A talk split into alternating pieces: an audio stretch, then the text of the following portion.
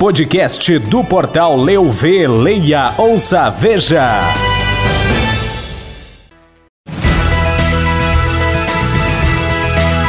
Você vai saber no podcast do Portal Leuv desta segunda-feira. Liberado recursos federais para regularização fundiária em Caxias do Sul. Obras na BR-470 em Bento Gonçalves devem seguir até maio. Grave acidente deixa quatro feridos na ERS 122 em Farroupilha. Assembleia da Cooperativa Vinícola Garibaldi relege Oscar Ló. Destaque no estado. Porto Alegre bate recorde de casos de dengue. Destaques no Brasil. Preços de remédios devem subir a partir desta semana. Entendo o reajuste. Destaque no mundo. Secretário-geral da ONU pede cessar fogo humanitário imediato na Ucrânia. Podcast do portal Leuv, Leia, Ouça, Veja. Olá, podcast do Portal Leuv está no ar. Hoje é segunda-feira, dia 28 de março de 2022. Eu sou o Diogo Filipon. E eu sou Lilian Donadelli. E resumiremos em menos de 10 minutos os principais acontecimentos da Serra Gaúcha, do Rio Grande do Sul, do Brasil e do mundo. E na manhã desta segunda-feira foi anunciado pela Balém Advocacia e a Prefeitura de Caxias do Sul a chegada de cerca de 11 milhões de reais de recursos do governo federal para a regularização fundiária do bairro Monte Carmelo e loteamento Vergueiros. De acordo com o advogado Rodrigo Balém, ele representa judicialmente ambos os locais. Por conta disso, levou os representantes comunitários para Brasília na busca de recursos. Em uma das visitas, a comitiva de Caxias conseguiu com o senador Luiz Carlos Reis o valor de 6 milhões para o Monte Carmelo e 5 milhões para o Vergueiros.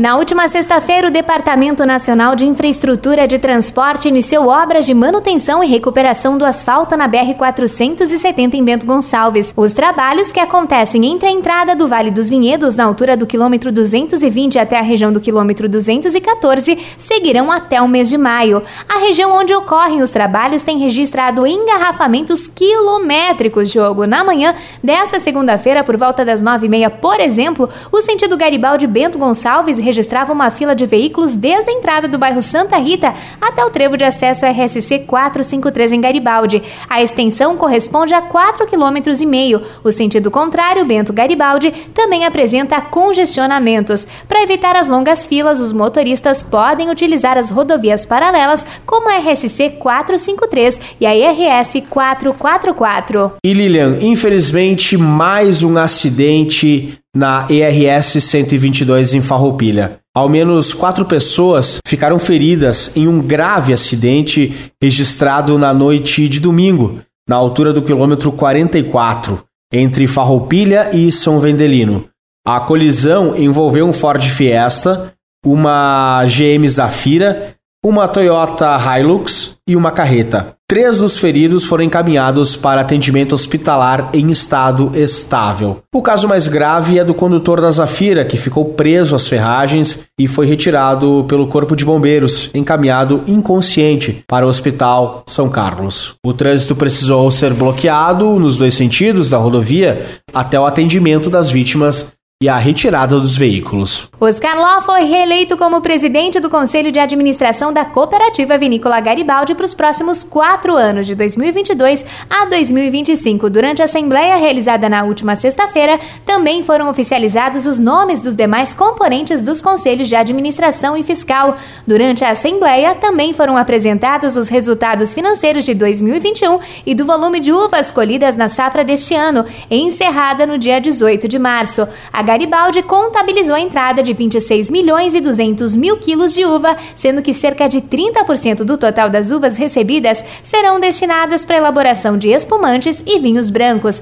Ao todo, 65% da safra está destinada para a produção de suco de uva, vinhos de mesa e filtrado doce. As uvas reservadas para os vinhos finos tintos representam 5% do total. E uma preocupação, Lilian, com 483 casos confirmados de dengue, Porto Alegre atingiu o maior número da sua história de infectados, ultrapassando o limite superior e a média de casos no cenário não epidêmico.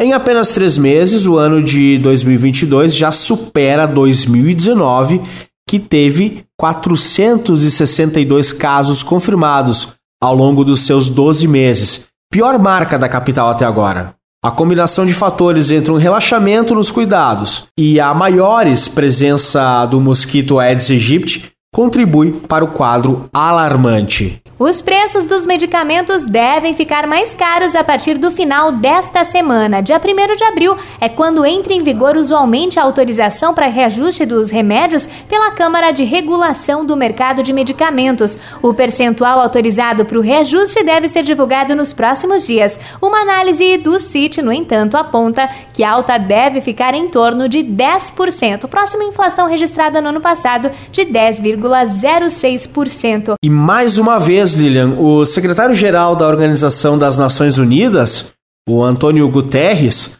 apelou por um cessar-fogo humanitário e imediato na Ucrânia. Segundo ele, isso permitiria ajudar os afetados na região e também que ocorram negociações mais sérias entre as partes para almejar de fato um acordo e evitar mais conflitos. Guterres disse que orientou o coordenador de ajuda emergencial e subsecretário para questões humanitárias da ONU, Martin Griffiths, a explorar imediatamente com as partes envolvidas os possíveis acordos e arranjos por um cessar-fogo humanitário imediato na Ucrânia. Para o podcast do Portal Leuv, Diogo Filipon. Com informações para o podcast do Leuv, Lilian Donadelli. Podcast do Portal Leuv, leia, ouça, veja.